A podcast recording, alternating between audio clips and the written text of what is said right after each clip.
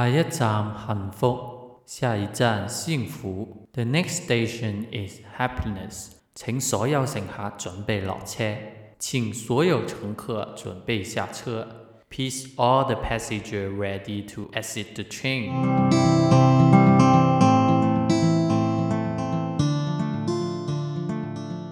Hello，各位亲爱的朋友们，大家好，我是那个在车上待了很久的老八。以后的旅程还请大家多多关照。现在的时间是凌晨一点三十五分。今天老八特别想跟大家聊一个话题，就是你幸福吗？其实今天，嗯，那个 Apple Podcast 终于上了这个节目，所以差不多所有平台也上了。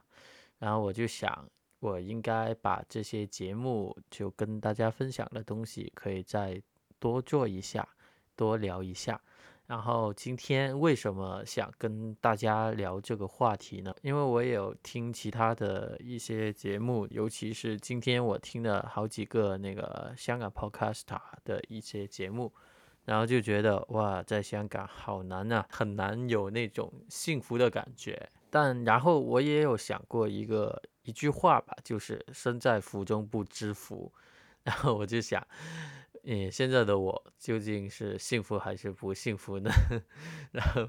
就也跟大家分享一下我最近的近况。其实我今天早上正式就提交了那个辞职信，这这算是裸辞吧？其实我上周五的时候已经已经没有在上班了，这也是我从北京回香港之后的第一份工作吧。毕竟也是我想要做的一个新的行业。但是呢，在我上班其实也没上了多少天，就上了，呃，一周多的时间，然后了解做一个新创型的公司，然后只有两个人在做，然后为什么我这么任性、这么莽的去辞职呢？其实我觉得人呢，应该就要思考一下什么样的东西是适合自己，不要。委曲求全，其实我也挺委屈的，因为我我觉得这个工作不太适合自己，但我又想到我回来香港一段时间，好像太久没收入了。之前也有做一些兼职，但还是不足以去养活自己吧。然后终于在新年后，终于开始上班的时候，我也想过，我是不是应该踏踏实实的，真的要。不管这个工作怎么样，就真的坚持下去，然后做好一个工作。但我在工作的时候发现，我其实真的挺挺厌恶，还是什么，挺觉得不太适合自己吧。不是我想象中的那种就有发挥空间的那种工作，然后挺憋屈的，因为我觉得 公司的人好像比较难以沟通，然后自己。发挥的不太好，然后我觉得短时间好像见不到效果，然后就想走。然后每天早上起来，哇，很累，不知道为什么特别累，可能是我上班要跨区嘛，就坐车，然后就比较累，然后也觉得上班那些比较枯燥的一些工作，也没有一些目标，然后整个人就很很没有方向感，然后觉得很乏味。很很为了工作而工作的那种状态，我超级讨厌，就不想再做。然后那一天刚好有一个朋友说，我们公司有在请一些关于营销的一个工作，让我去试试。然后你明天能来吧？然后我我我就在周四的那天想，好吧，既然有 interview，那我今天就辞职。中午吃完饭，我就鼓起勇气的敲了老板的门，就跟他说我不想做了。然后其实这个工作，这个公司还是挺需要我的感觉，就觉得虽然我的表现可能没那么好，但他们觉得还是可以做下去的。其实这个工作对我来说真的是一个这家公司吧，还有这个老板，其实是我在找了那么多个月的工作之下，第一个表现的真的很重视我，就很 很愿意聘用我的一家公司，其实我挺感动的，也挺想报答，但我觉得无能为力。还有这种工作环境之下，我就觉得不太适合，不能这样委屈自己。然后呢，我就就类似于裸辞的那种状态，然后就真的辞职了。然后这些天我就还一直在找工作，然后我在想我要不要做 freelancer，然后还有要不要正式的做一些就做一些比较能教到我能让我成长的一些公司去做。然后我也最近也在设计自己的网页，设计好之后还是诶挺开心的，终于有自己的网站。然后这个工作我辞职之后，我觉得 好像放下了那个心头大石一样，就轻松了马上。因为那时候虽然有那种就为了过日子而过日子的那种工作状态，但还是觉得这真的不是我想要的生活。然后没干之后，没做这个工作之后，整个人就很轻松，很很幸福一样。然后可以在自己去找一些比较近自己家的一些工作吧。然后我辞职之后的第二天我就没上班，然后我觉得是有那么的一份那种小小的幸福感吧。然后但是现在又迫于那个生活嘛，然后我又要继续焦头烂额的继续找工作了，希望能尽快成功吧，然后给大家带来好消息。然后之后呢，好像绕的有点远，这个是关于工作的，嗯，然后我再说一下另外一些比比较幸福的东西嘛。其实虽然我上一集就算是告白了自己的身世，但其实我觉得，嗯，如果真的要仔细想一想，其实我还是有点幸福的，因为我正如我上次说，我妈确实挺疼我的。然后经常惦记的我，就她偏心我是应该是其他兄弟姐妹应该都知道的。然后我虽然就没有再去我妈的家就蹭饭嘛，然后她最近竟然带着盒饭来给我吃，因为我为了节省钱嘛，然后可能自己吃饭只为了果腹的那种，天天吃那个方便面。我我觉得没什么，呃，在香港我们不能生活生存下去就可以了，我是这样觉得的。然后他却带了一些盒饭给我吃，因为我太久没吃他做的饭了，然后吃起来就特别感动，哇，这是浓浓的母亲的爱呀。然后其他其他的事情，其实我觉得，嗯，我弟还是挺暖的，因为我现在跟他一起住在一个屋子里。他对我还是比较关心吧，经常唠叨我，哎，吃饭了没？然后我有时候在外面可能散心啊，或者什么晚了回去，他还关心我怎么还不回家这些。然后我就觉得我弟是个暖男呢。然后之前我还有。还有在自己的个人 IG 有分享过，平时其实真的比较，诶，在我还在做这个工作的时候，我还是那种状态吧，就是经常失眠。然后我为了让自己能早点睡吧，然后做了很多不一样的尝试吧。然后其中一个方法就是晚点吃饭，晚到什么程度呢？晚到，呃，我睡觉前才吃饭。所谓的吃饭就吃方便面，然后对，然后就就是哎十点十一点左右吧，我就哎洗澡，洗完澡就煮个方便面吃，这样吃完就立刻上床，然后因为你吃饱了就会暖一点，身体暖一点就。容易困一点，容易困一点就比较容易入睡嘛，这是我自己研究得来的一个 一个比较好的方法。但其实这对身体不好，虽然我知道，但为了上班就能早点睡觉，早点起来，不会令整个状态那么糟糕，我就这样做了。虽然还有其他方法，比如说做运动，但我觉得我没时间做运动。我下班回家，其实也有很多日程的东西要做，对，所以其实做着做着就时间差不多了，也没太多精力啊，或不想出去做运动，因为现在跑步还要戴口罩，特别辛苦，然后我就没做了。然后好像又扯远了，对，就是有一天我回来，然后我在忙着自己的东西，然后我弟回来了，他加班好像七八点吧，然后回来，他手提着两袋的一个两袋的外卖吧，就是一盒饭，还有一碗的馄饨，然后他就问我，你你吃饭了没？没吃的话，你选一个，我们一人一半这样，然后我就挺兴奋的，因为我那时候还没。吃东西挺饿的，然后就选了选了那个那个盒饭，然后然后我就很兴奋的吃，然后感觉很久没吃饭什么什么，然后就特别感动，然后吃着吃着，吃到一半又想起我弟，我弟是做那种呃需要劳动的一些工作，然后应该特别累吧，然后我就觉得，啊我不要把饭全吃完，这 吃了一半就还给他了。然后就假装说不好意思，然后看到他吃馄饨，然后我就说我能吃一个吗？哦的，然后我就吃了一个，我说我要尝尝味道，然后吃了一个之后，他他在劝我，哎，你再吃几个嘛？然后他把碗里的碗里的二分之一到四分三都倒给我了，然后我就。